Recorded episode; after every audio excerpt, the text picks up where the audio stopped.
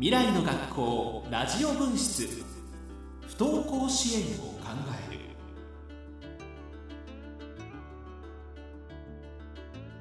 皆さんこんばんは。ラジオ日経アナウンサーの山本直です。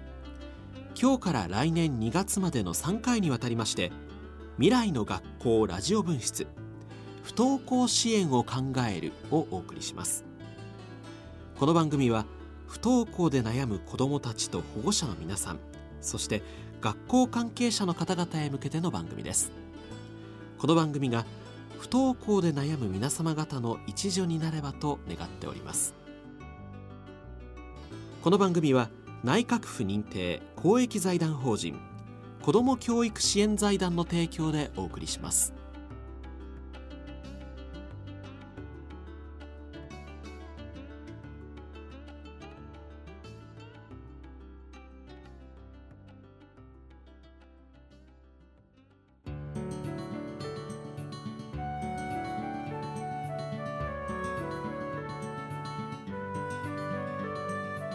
来の学校ラジオ分室不登校支援を考える。改めまして皆さんこんばんはラジオ日経アナウンサーの山本直です。本日より3回シリーズで未来の学校ラジオ分室不登校支援を考えるをお届けします。文部科学省の調査によりますと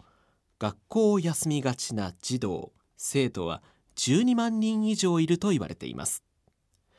この番組未来の学校ラジオ分室は学校でも家庭でもない第三の場所です。悩み苦しむ保護者が一息つける場。当事者が自分の言葉で話せる場。傷ついた子どもや保護者が自尊心を回復する場。そういった第三の場所を社会に設けていくことが不登校の支援には必要です。このラジオ番組がそのような場になりますよう専門家の講演や子どもたちの声などを紹介してまいります。それではまずこの3回シリーズの番組を放送するに先立ち内閣府認定公益財団法人子ども教育支援財団について紹介いたします。子ども教育支援財団は平成13年に文部科学省認定の財団法人として設立。平成25年には内閣府から公益財団法人として認定され現在に至ります。子どもの教育に関する教育支援事業教育相談事業教育研究事業の3つの公益目的事業を行っています。具体的には不登校児童生徒の学校復帰を支援する教育機関東京大使学園の運営。環境教育ポスターコンクールの実施。自然体験活動の実施。教育シンポジウムの開催。教育相談や子育て支援に関する資格認定講座の実施などを行っています。東京大使学園は札幌から福岡まで全国13カ所にあり学園への通学だけでなく家庭訪問や保護者相談カウンセリングなどお子さん一人一人の状態に合わせた支援を行っています。では今出てまいりました東京大使学園とはどんなところなのか。生徒さんや大学生ボランティアの皆さんにインタビューしてまいりましたのでお聞きください。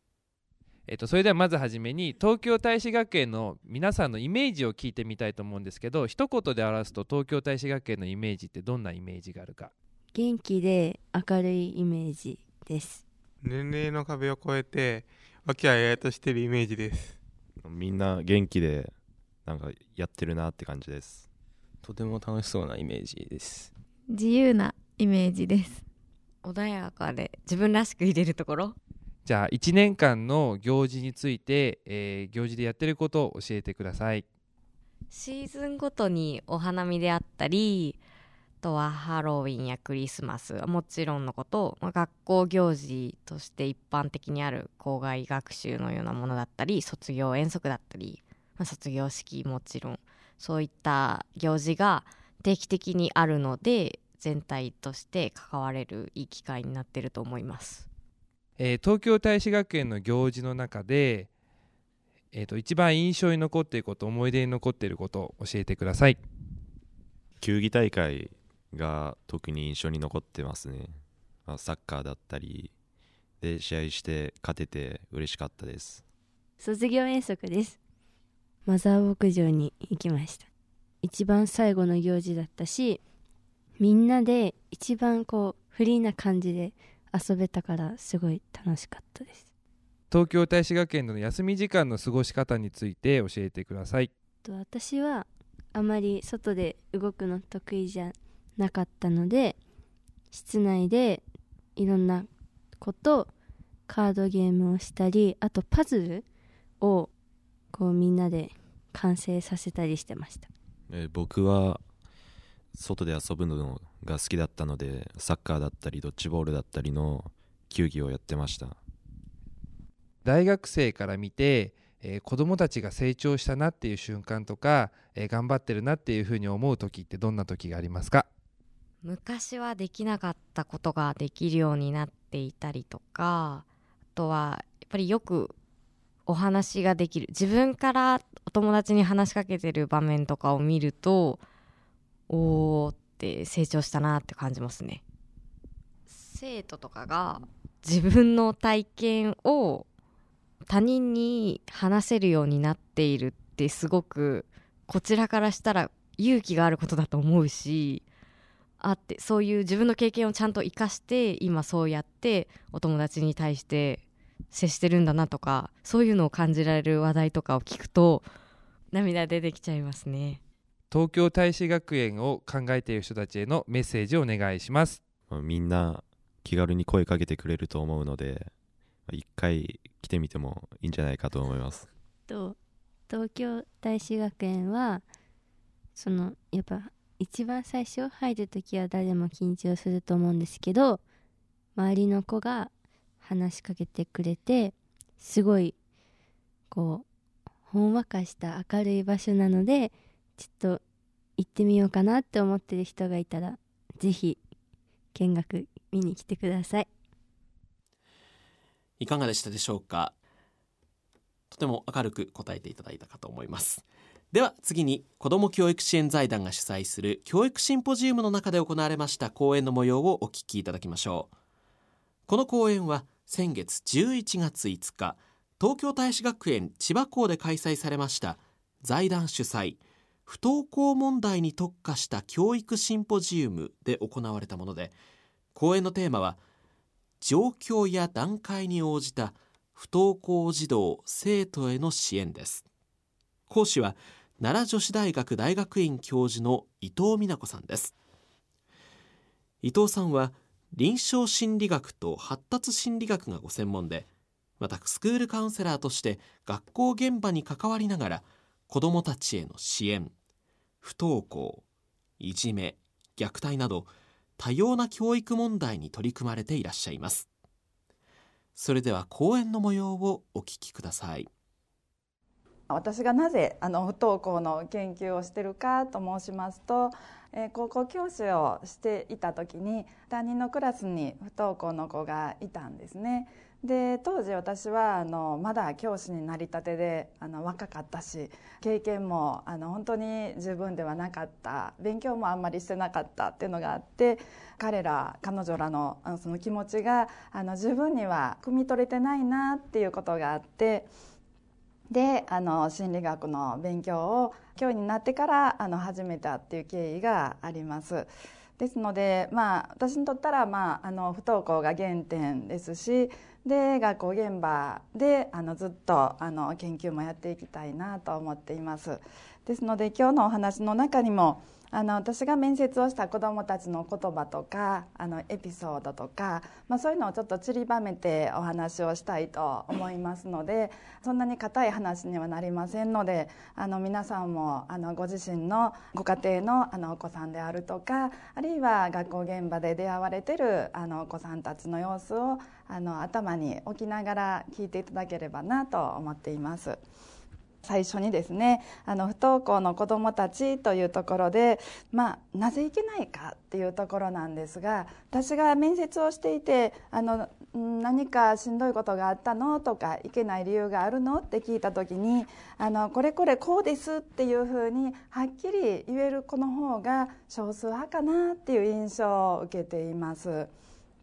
多分休み始めた時に親御さんに「これこれです」っていうふうにねはっきりは言えなかったんじゃないかなってそういうのを言葉にするのはすごく難しいですよね。あのなぜいけないかっていうその理由の部分は本当にあの子どもたちが言葉にするのが説明するのが難しいところなんだろうなとあの思っています。ただあの周りの、うん、大人、まあ、私もそうです多分学校の先生方もあのどうしてって、ね、それはあのもし何か理由があるんだったら解決してあげたい一緒に考えたいだから理由を教えてっていう、ね、形で聞かれると思います。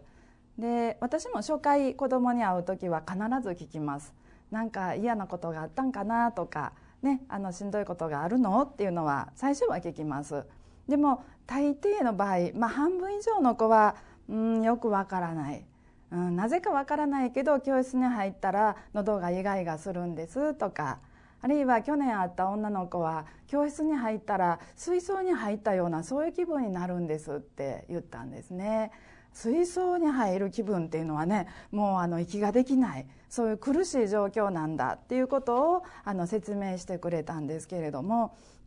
それは理由ではないんですね その子にとったらまああの理由なんでしょうけれども我々からしたら「えー、それってどういうこと?」って「なんでそうなるの?」っていうその「なんでなぜ?」の部分が聞きたいんですけどなかなかそれをしんどい渦中にあの客観視してですね言葉にするっていうのはすごく難しいことなんだと思うんですね。時が経てば自分で振り返ってこうやったかなとかって言葉にできる子もいるんですけど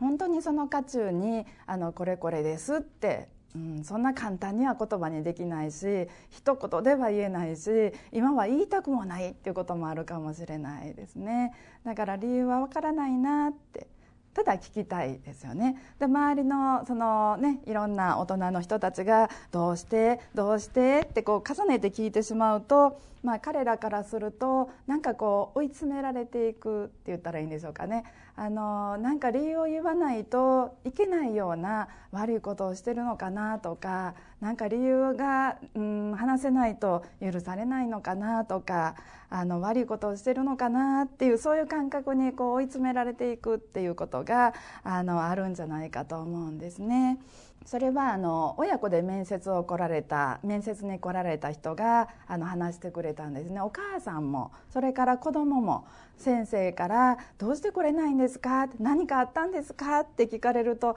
子供もしんどいし「いやいや親の方もそんなんねあの説明できないわからないんです」っていうのがあのすごく辛いいんですっていうことをあの聞いたことがあります。うんね、あの聞く方は悪意ではないんですね何とかしたいっていうそういう熱心さから聞くんですけど聞かれる方はすごく追い詰められていくのかなっていうのが、まあ、私もだんだんに分かってきたのであの理由は、まあ、とりあえず聞きます。とりあえず来て聞いてもし分かったら、ね、それを一緒に考えるっていうスタンスに立ちますけれどもあのもしその子が理由を、うん、言えない状態であったらばあじゃあまあ理由は分からない。ね、じゃあそこは置いとこう。一旦蓋をしておいて触らない、ね、でも、まあ、今はどんな気持ちとか今どんな風にねあの休んでる時生活してるのとか、ね、そういう今の状況からスタートすることはできるんですね。だからまああの理由はわからないけど蓋をしておいて今の状況からスタートするっていうそういうあの関わり方もあるのかなって最近はねあの切り替えて考えるようにしてますね。うん、なのであの多分皆さんもあの理由を知りたいとか理由がわからないと対策が打てないっていうのはね通常あの考えがちなんですけれどもあの言葉にできない理由もあるしそれを、まあ、あの悪意ではなくても何度も聞かれるとなんかすごくね責められてるような気分になることもあるのかなっていうのをちょっとね頭の隅っこに置いといていただけるとありがたいかと思いますね。で、まあ、その結果ですがその、まあ、学校に行ってない自分に対してすごく自信をなくすとか自己評価が低くなるお子さんが多いですね。あのどうせ私なんかとかうん、どうせ僕は行ってないんだから、ね、高校も行けないよとか将来もないっていうような形でねあのすごく自己評価を下げる、うん、自分をこう貶めた言い方を面接の中でもする子がいます。進路どうするって聞いてもどうせ僕は学校行けないからいいよってでも本心から高校行かなくていいと考えてるかというとそうじゃないんですね。多分ほとんどの子はもしかしたら全員の子は学校に行けるもんなら行きたいと思ってると思います自分に合った学校があるんだったら行きたいと思ってると思うんですねでも今休んでるから行きたいって言っていいのかなとか行きたいって言っても行けないかもしれないからそれはどうなんやろうっていうふうにあのいろいろ考えてどうせ行けないよ行かないよっていう言い方をすることが多いんじゃないかなって思うんですね。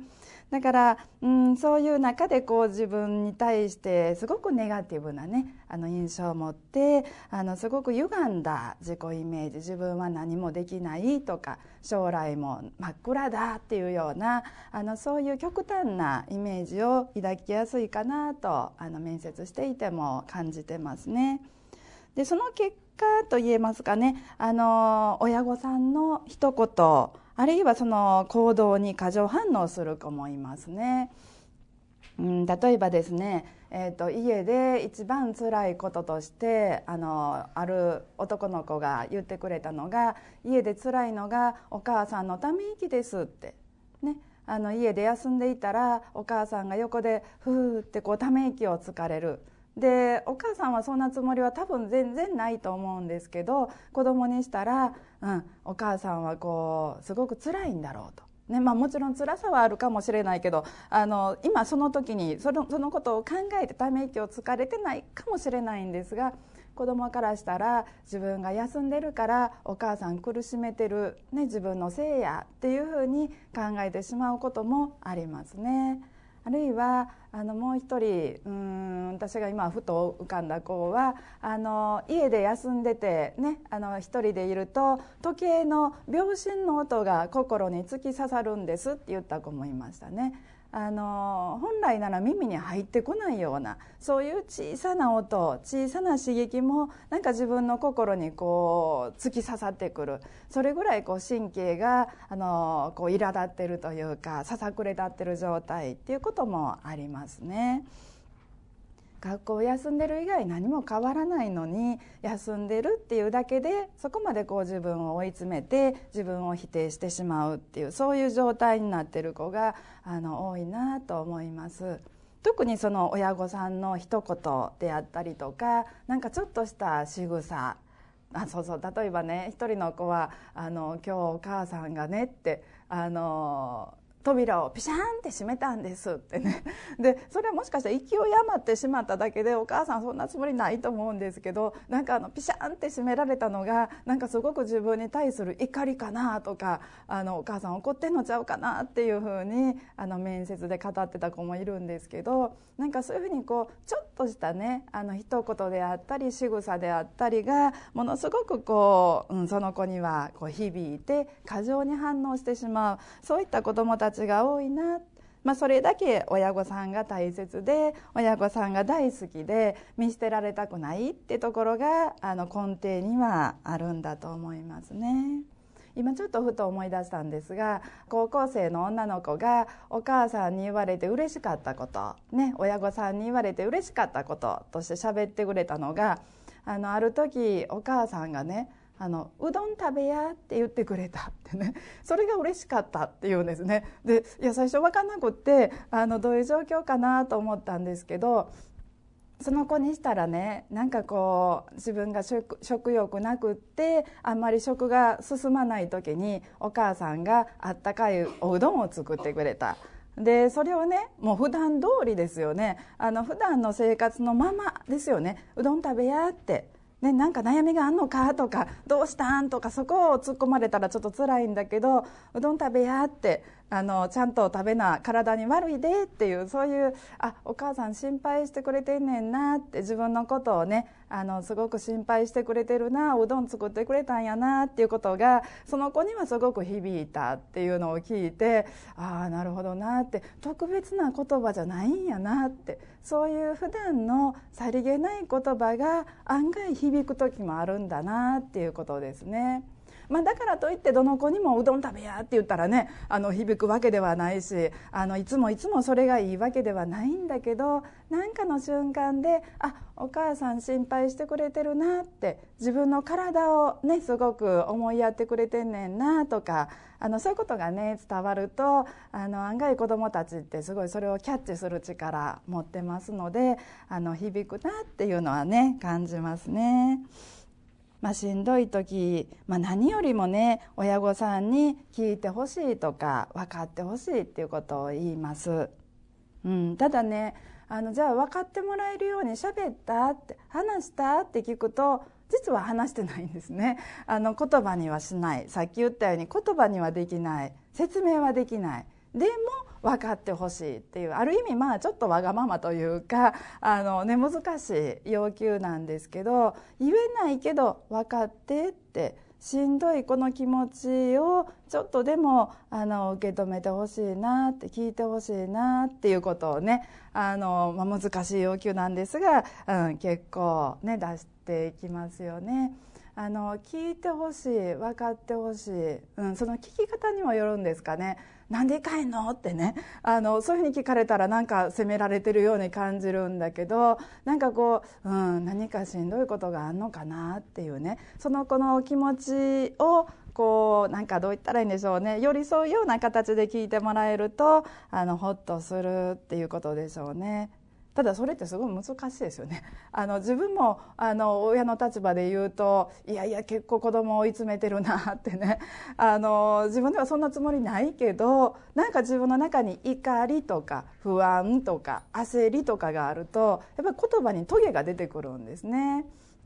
そんなつもりないって思ってるけどでも受け止める側からすると「あお母さん怒ってる」とかうん、あのー、言葉はそうでもないけど目が笑ってないとかね。なんかそういうふうに子どもたち感じ取りますよね、うん、だからそういう意味では本当に難しいんですけどそういうあの親御さんが自分のことを分かろうとしてくれてるなとか自分の体を心配してくれてるんだなとかね。あのそういうのはうまいタイミングが合えばですねいつもいつもじゃないけれどもそれがうまくタイミングが合えば心に響くんだなっていうことはねあの体験談聞いててもあの感じますね。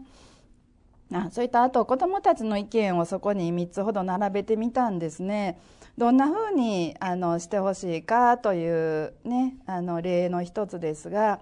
聞かれるよりも聞いてほしい。この最初の聞かれるっていうのは尋ねるという意味ですね。あれこれねあのなんで行かれへんのとか将来どうすんのとかねそういったこうやっぱり聞きたくなるんですけどそれをあれこれ聞かれるよりも自分の気持ちを聞いてほしい。このあの視聴覚の「聴」という字はカウンセリング的な聞き方をする時に私はなるべくこの漢字を使ってます。あの耳で聞くだけではなく心も使うしそれから目っていう字も入ってますね。目が横っちょ向いてますけれどもあの4っていう字は縦向きにすると目になりますね。あの耳だけじゃなくて気持ちも受け取りながらでどんな表情で言ってんのかなってほっといてとかってうるさいとかって言いながらもでもどこか表情が不安げやなとか、ね、大丈夫って言いながらあちょっと肩に力入って緊張してるよなとか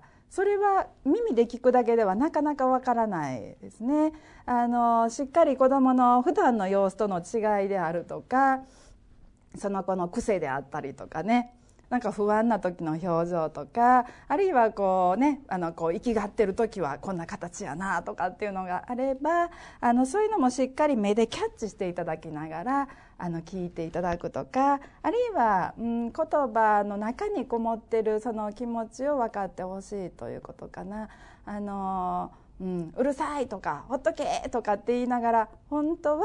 うん、甘えたい分かってほしい構ってほしいっていうそれをやっぱり不登校の子っていうのは、まあうん、高学年から中学生、ね、高校生っていう中であの思春期の反抗的な、ね、あの申請も加わりますのでなかなか正直に言葉と気持ちが合致しないんですが合致しないところのその気持ちの部分ですね本音の部分をできたら分かってほしいなということだと思います。あとそっとしておいてっていうことをよく子どもは言います。家庭訪問とかもそうですね。先生が家庭訪問されたら嫌やってね。あるいは電話かけられるのはもう嫌や出てくれないねもう出ないっていうことが結構あります。学校の先生からしたら傷つきますよね。あのもう時間かけて行ってるのにねあの会ってくれない。それはもう辛いし、ね、悲しいし場合によったら、ね、腹が立ってくる。っていうこともあるかもしれないですね。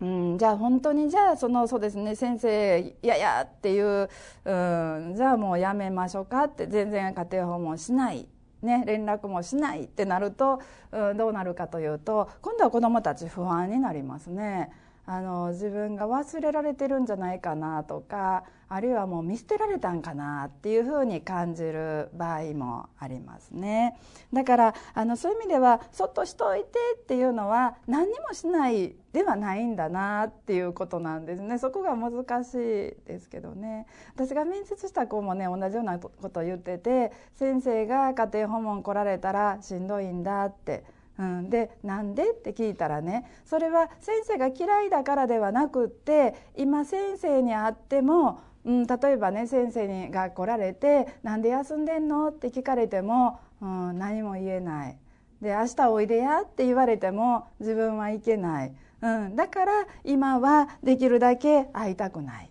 とかね。その先生個人がどうこうではなく先生という存在が学校全てを思い出す。ね、だから今は、ね、直接会いたくないっていう場合もあったりしてねそこがあのどこまでが本音かなとか何が言いたいのかなっていうのが分かりにくいんですけれども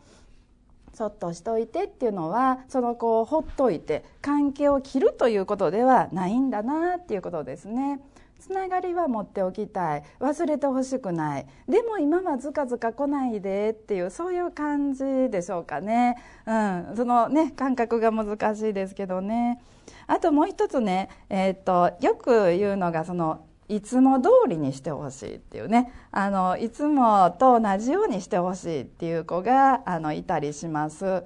でいつも通りっていうのもあの親御さんからしたら学校に行ってないっていう状態がいつもとは違うんだからいつも通りって言われてどうしたらいいんだろうって思われることもあるかもしれないんですね。でそれはねさっきのそのうどん食べ屋ですかね。あのうんなんかこうそうですね休んでるからもうすごく腫れ物に触るようにとかあるいは学校行かせたいからちょっと厳しく言おうかとかそんなんではなくって、うん、朝起きたら「おはよう」とかなんかしてくれたらありがとうとかねあのお腹空いた感じやったらうどん食べやとかね そのなんかその普段普段のね学校に行ってる行ってないではなくあの普段の中であの会話できるようなそういう言葉が案外子どもたちには響くのかなということですね。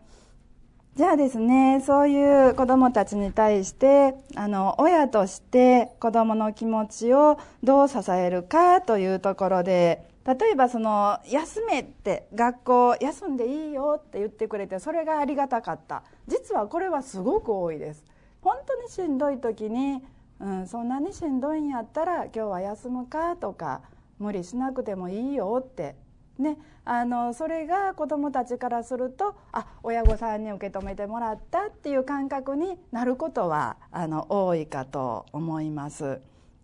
ただね一方で、まあ、少数派ですけれどもあの、うん、長期欠席になりそうな時に親御さんが背中を押してくれた、ね、でその一言があったから自分はあの何年も不登校を続けずに済んだっていうふうに言う子もいるんですね。うん、あるいは親御さんだけではなく先生の働きかけがあってあれで目が覚めたとか進路を考えるきっかけになったっていう子もいたりしますね。うん、だから本当にそのどっちやねんって思いますけれどもあのその時のタイミングによっても随分違うかなと思います。うん、だからどっちを言ったらいいですよっていうんではなくって今この子供はどっちがねどっちがホッとするのかなとかどうしたらいいのかなっていうのを手探りしながらあれこれちょっと試してみながら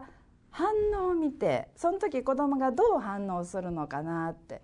うん、そこでちょっとこうホッとする顔をするのかあるいはねあのちょっとこうあの冷や汗が出てくるような感じになるのかとかね。子どもたち必ず反応しますね。しんどい時嫌な時何らかの形で反応しますので、まあ、それ見ていただくのかな。あともう一つね親が心配しているのが重かった。自分を心配してくれてるでもその心配してくれてるということがすごく自分にはあの重いっていうふうに言う子もいますね。でも一方で親も一緒に悩んでくれるのが自分の支えになったっていう子もいます。なのでねどうしたらいいのかっていうのは答えは一つではないんですね。うんあの、親が心配してるその親に心配かけてるその親が辛そうな顔してるそれを見んのが自分は辛かったんやっていう子もいればうんそうですね。一緒に悩んでくれた。一緒に泣いてくれた。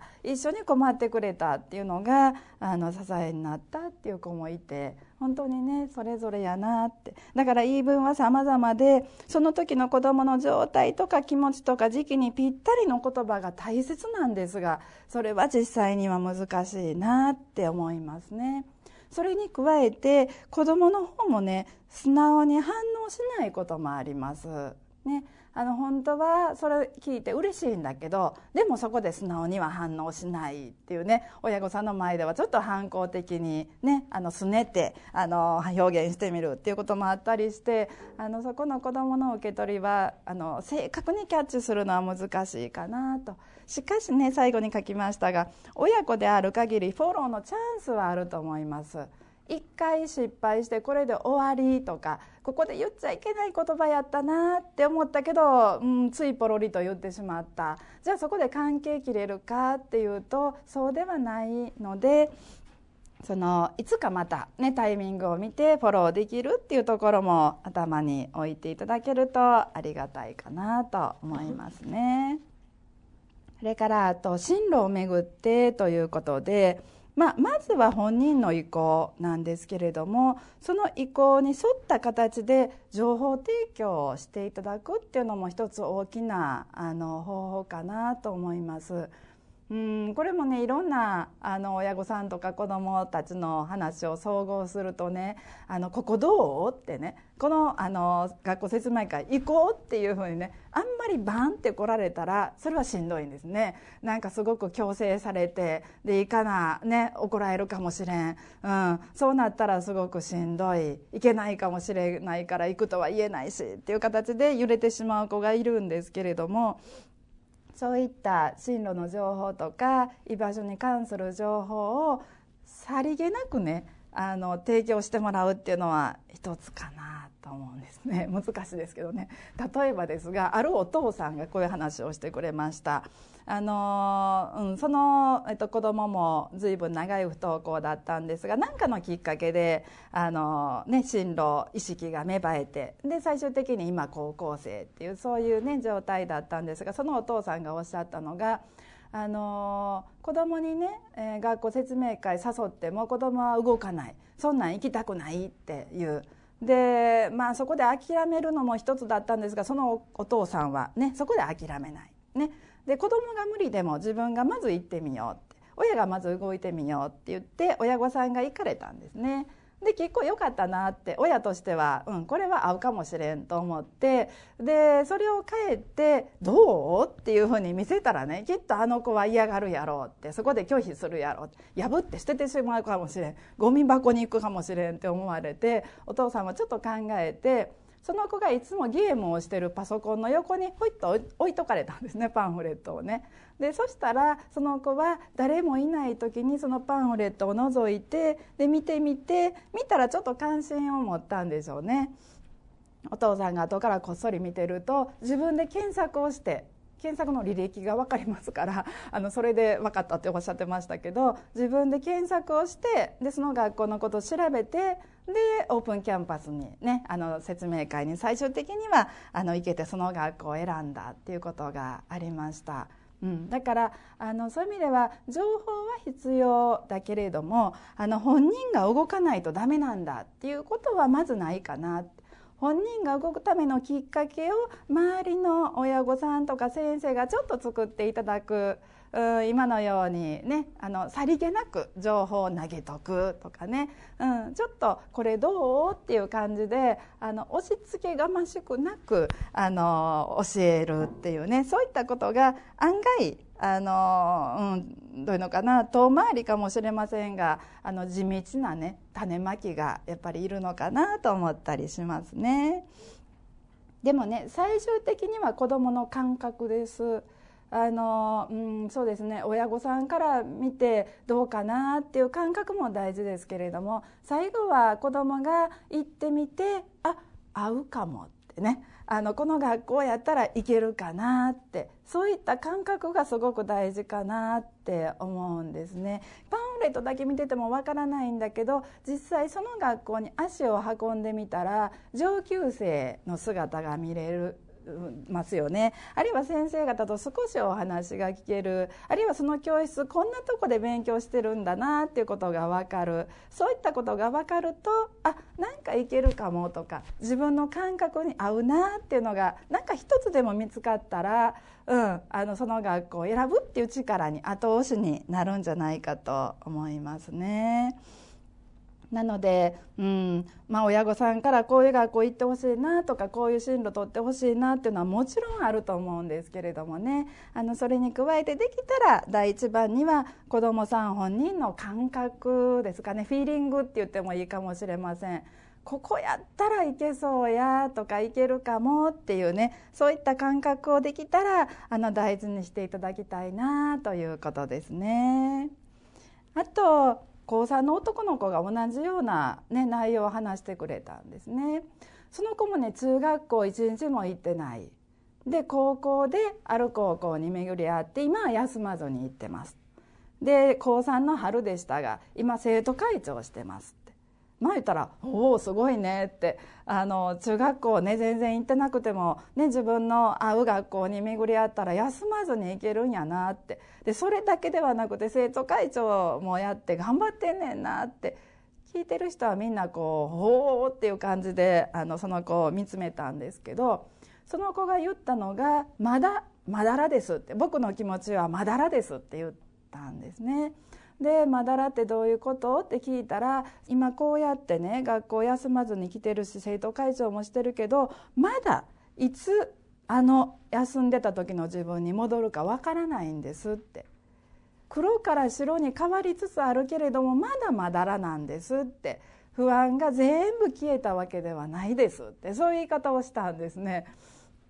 でそれ聞いてちょっと私は本当にあのびっくりしました、うん、会場のお母さんたちも「ほーん」っていう感じで見たんですが私はびっくりすると同時に自分のことも反省しましたあのスクールカウンセラーでいろんな子どもたちに関わってます。であの子供が休んでいる間は心配してカウンセリングもしていろんなサポートもします。親御さんもその子をあんまりねこうあの刺激しないように気を使っていろんな声かけをしてくださってたんですね。でもその子が学校に行き出しました。通い出しました。でそうなると割と周りは安心しますよね。でカウンセラーもねあの来てる子に「どう？大丈夫?」ってあんまりね横からちょこちょこ行くとその子嫌がります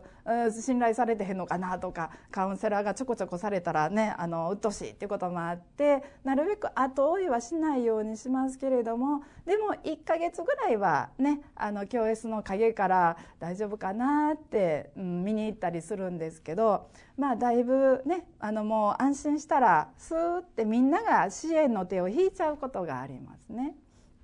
でもそういう時にもしかしたら子どもたちからするとしんどい時はみんなが気遣ってくれて優しい言葉もかけてくれた。でも学校行きだしたらなんかみんながヒューンとね引いてしまってなんか心細いなとかあの優しくなくなったんじゃないかなとかっていうちょっとねそういう感覚を持ってしまうこともあるのかなって思うしまだらな状態だとやっぱりそういう不安がね先に立ってやっぱりこう余計不安になるっていうことはあると思うんですね。だからあの周りは大丈夫だと思ってもそれをこうせーのでもういっぺんに手引くんではなくって行き出してからもフォローが必要かなっていうことですね。その後も大丈夫かなってねあの動き出したけれどもねあの、まあ、大丈夫とかいけるとかっていうのを直接聞くのは余計に、ね、マイナスかもしれませんがあの無理せんときやとかさっきのうどん食べるじゃないんですけど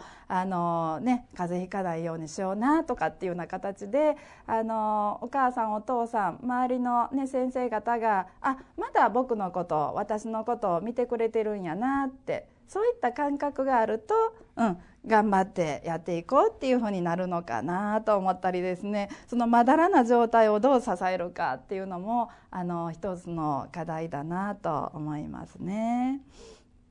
あとですね高校に入ってからっていうことも、まあ、そこにちょっと書いてみました。で今さっき例に挙げた子たちも中学校しんどかったけど高校に来たらまあ行けましたっていうケースが割と多かったです。でももちろん全員がそうではないですね。高校に入ってからも時々休みながらとかあるいは半年ぐらいお休みのお休みの時間を経てそれからまたね頑張っていくっていうような行きつ戻りつ、うん、休みながらっていうのを入れながらねあのだんだんにまだらから白に変わってていくっていう子も多いなっていうのが実感です。ですのであの高校に入ってからもねどうサポートするかっていうのは一つのテーマになるんですが。あのそうですねあの、うん、これは実際いろんな生徒を見ていて感じるところですがどうしても合わない学校ここはちょっとしんどいなっていうこととこがあった時に、うん、その学校で、まあ、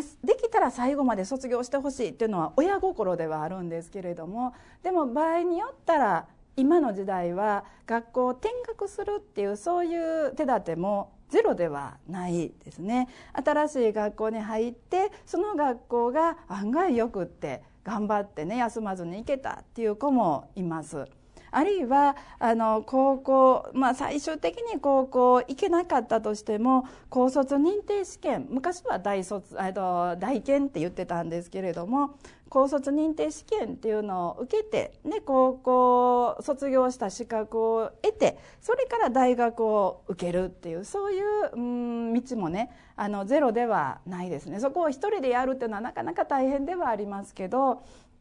でもいろんなサポートの手段を使いながらねあのそういった道もあるんだっていうところもあのどこかに頭の隅っこにでも置いといていただけるとあのやり直しはいつでも効くかなと思ってます私も今教えてる学生の中にあの高卒認定を受けて大学入ってきた子がいます。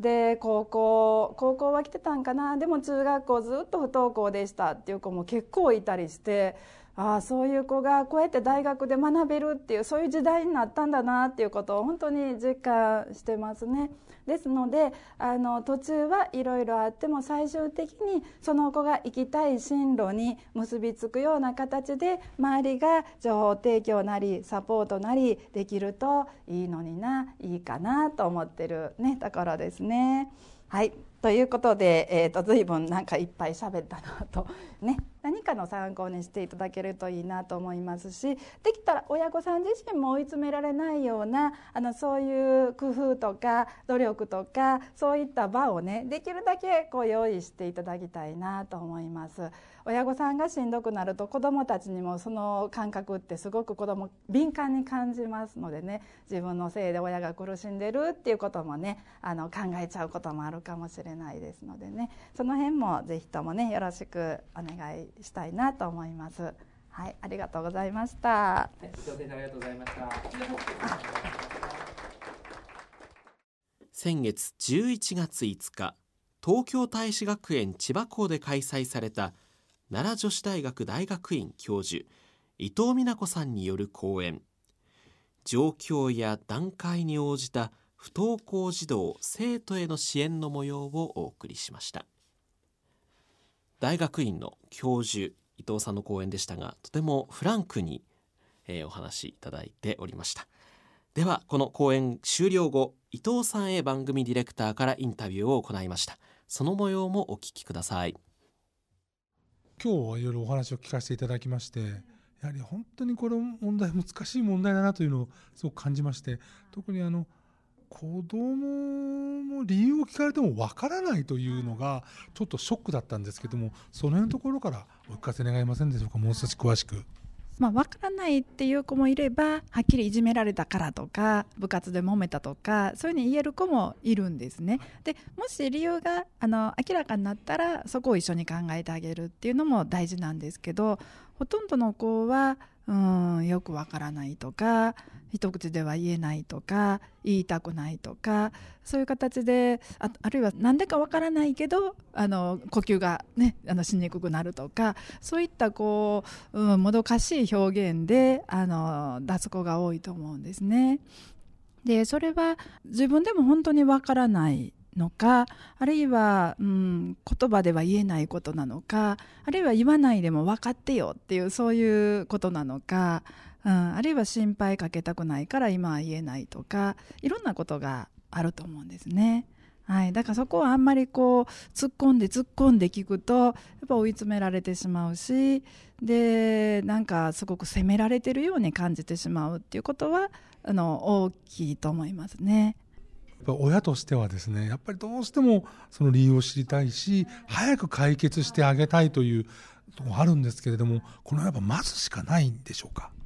理由がわからないとどうにもならないっていうところは一旦消していただいてもいいのかな。私も面接する中で理由がわからない子たちと面接することももちろん多いんですけど、まあ、理由は触らないででも今の状況とか今の気持ちからあのスタートするっていうことは可能だし逆に言うと理由が分かったとしてじゃあその理由を消しました。例えばいじめがあった。じゃあそのいじめを先生方が頑張ってもういじめなくなったよって。うん、実際なくなるのは、ね、どういう形があるか難しいんですけどでもいじめがなくなったってなったらじゃあ本当にいけるかっていうとそうでもないっていうことはあるわけですね、うん、だから理由だけにこだわってるとなんかその子自身の本当に伝えたいこととか分かってほしいことが聞き取れにくくなったりとかなんか的がずれていったりとかっていうこともあるのであのそこを一旦蓋をしておいて今の状況から始めようかっていうようなスタンスもありかなと思います。やはりそうなりますとこう忍耐といいますか、やっぱりこう親御さんもこの時間がかかるということを最初からあの心の中で思ってこれはゆっくりやろうというそういう心我慢が必要ということになりますかね。そうですね、まあ、不登校の子ってすごく個人差がありますのであの比較的早くに抜けていく子もいればあ何年っていうね年単位であのやっぱり続く子もいますので、うん、そこは忍耐といえば忍耐ですかね、うん、親御さん自身がこう何て言うんでしょう。耐えねばならないとかあの親御さん自身がご自分を追い詰めるんではなくってちょっと気長に付き合おうかとか少し腰据えてというか腹を据えてなのかな。腹を据えてこの子とうん、この子のことを理解しようかとかあのそういった形でちょっと気分変えてもらいながら子どものことも見直していただくとかあるいはご自身のことも見直していただくとかあるいは親子関係をねあの別の視点から眺めていただくとか一緒に楽しいことを探していただくとかそういうのもありかなと思いますね。親御さんが戦っておられると子供は余計苦しいんですね。親がすごく悩んで苦しんでもうね眉間にしわ寄してですると子供の方は自分のせいで親を苦しめてるとかあ自分のせいだってこう余計にねあの追い詰められることもありますので、まあ、むしろ親御さんはまあ気楽にしろっていうわけではないんですけど、うん、心配はもちろんあると思うんですけどでもどっかで親御さんも肩の力抜いていただくとか、うん、ちょっとあのご自身の生活もあの見直したり楽しんだりする余裕も持っていただくとあのかえって子どもの方はあの気分があの楽になったりとかあのそういういい結果もねあるかなと思います。楽しむという言い方は確かにあの失礼な言い方かもしれませんしあのちょっと不謹慎な感じもするんですけどもむしろそれぐらいの気持ちを持って行った方がよろしいんですね。あの確かにね楽しむっていうとちょっとイメージが違うかもしれないしそんな楽しんでる余裕はありませんっていうのがねあの実態かもしれないんですがまああの不登校って、まあ、もちろん決してあの親御さんからしたらいい状況ではないでしょうし子どもにとっても辛い状況ではあるんですけどただそのそれをきっかけにして子どもたちは自分のことがよく分かったとかあるいはその休んでたからあの自分は人の気持ちが分かるようになったとか痛みが分かるとかあの客観視できたとかね、うん、そういった見直しの機会にする子も実はいるんですね。まあ、ただそれはあのその最中では分からないんですけど時が経ったらあ休んでたおかげでうん、あの時苦しんだおかげで今の自分がいるなっていうふうにあの振り返ってくれる子は本当あの決して少なくはないんですね。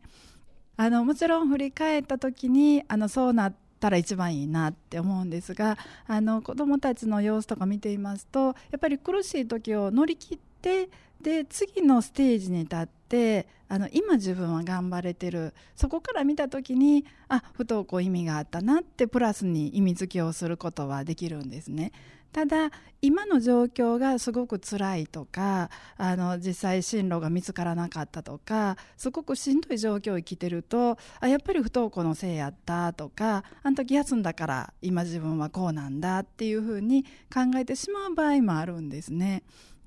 だから全部の不登校の子があの最後ハッピーになってあの意味付けをねプラスにできるっていうわけではなくってやっぱりその子があのプラスに考えれるような環境に結びつけるとかあの進路が見つかるとかうん、誰か支えてくれたっていう実感が持てるとかやっぱりそういうのがあってこそ不登校のこともあのいい解釈ができるのかなって思いますので、うん、そういう意味で何もしないでみんながね、あのいい方向に行きますよっていうんではなく、まあ、そこはこう親御さんも悩みながらあるいは担任の先生もいろいろ考えながらでみんなにサポートしてもらってであの次のステージであ自分も頑張れたなっていう時に多分過去もあのプラスに意味づけをし直せるんじゃないかなって、はい、思います。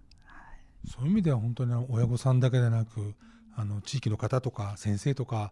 献身的なサポートがすごく必要だということなんですね。献身的っていうとみんながこう頑張って頑張ってね、あの身を削ってっていう風にね聞こえるとあのちょっとあの苦しいかなと思うんですけどまああのそれぞれ悩みはあると思うんですけど自分一人で頑張ってるとかもうあのねそこだけ見つめてるとすごい肩の荷が重くなるし時には絶望するっていうこともあると思いますのでそれをこう誰かに聞いてもらうとか家庭で共有するとかあるいは学校の先生方とかカウンセラーとかあのいろんなところも活用できるところはしていただいて親御さんも少しあの追い詰められないような状況を作っていただけると長期戦にもあの頑張って耐えれるなっていうふうにあの見ていて感じます。抱え込まないということですね。あの子供を支えてくれる大人あの親御さんもそうだし先生方もそうだしその支えてくれる人も周りに支えてもらえる環境とかそういうのを作っていただけると子どもたちにも結果的にいい効果があの及ぼすというかいい効果が出るんではないかなと、はい、考えます。どうも本当お疲れのところありがとうございました。いえいえどうも本当にありがとうございました。本日講演をお聞きいただきました伊藤美奈子教授は来年1月21日に東京大使学園大阪校。2月11日に名古屋校。2月18日には埼玉校で講演を行います。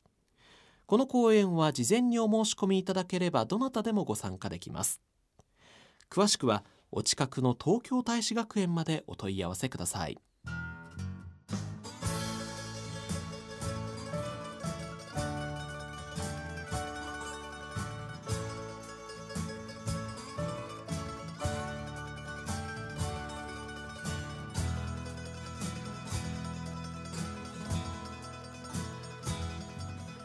ここで公益財団法人子ども教育支援財団からのお知らせです。子ども教育支援財団では地球環境を守る漫画家の会と共催で企画展環境漫画と子どもたちを開催します。この企画展は全国の小中高校生およそ6000人から応募のありました第8回環境教育ポスターコンクールの受賞作品と漫画家が描く環境漫画を合同で展示するものです。来年1月12日から18日まで東京お茶の水のギャラリー蔵で開催します。また1月28日には大阪国際交流センターにて環境教育フォーラムを開催します。京都造形芸術大学学長で地震学者の小池和夫さんに漫画でたどる宇宙の始まりから地球の未来までと題したお話をいただきます。企画展環境漫画と子どもたちも同時開催します。詳しくは番組ホームページをご覧ください。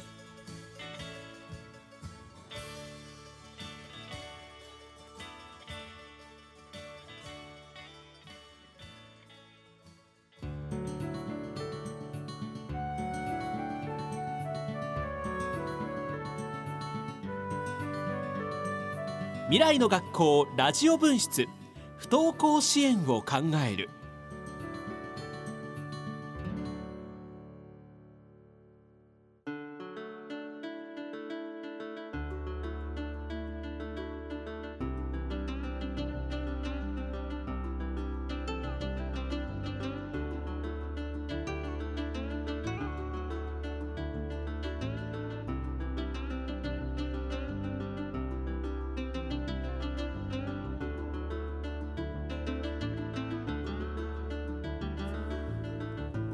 回シリーズでお送りします。未来の学校ラジオ分室。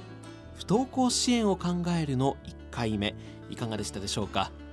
えー今日は伊藤美奈子教授のお話。そして学園に通われている生徒さんや大学生ボランティアの皆さんにお話を伺いました。次回のオンエアは来年1月24日火曜日夜10時30分から不登校を経験した子どもの声を聞くと題して子どもたちの体験発表を中心にお送りいたします。解説は埼玉県立大学教授東博之さんです。今日の放送をもう一度聞きたいという方はこの番組のホームページにある今すぐ聞くオンデマンドをクリックしていただければ何度でもお聞きになることができます。番組ホームページはラジオ日経で検索していただきラジオ日経のトップページからお進みください。今日の番組のご感想ご意見ご要望をぜひお聞かせください。また不登校に関するお悩みやご質問などもお待ちしております。こちらは番組ホームページにありますメール投稿フォームからお送りください。来年1月15日までに届いたお悩みやご意見の中からいくつかを取り上げ来年2月21日に放送予定の第3回目の番組内で講師の先生にコメントをいただく予定にしております。皆様からのご応募お待ちしております。それでは来年1月24日にお会いいたしましょう。ここまでの進行はラジオ日経アナウンサー山本直でした。この番組は内閣府認定公益財団法人子ども教育支援財団の提供でお送りしました。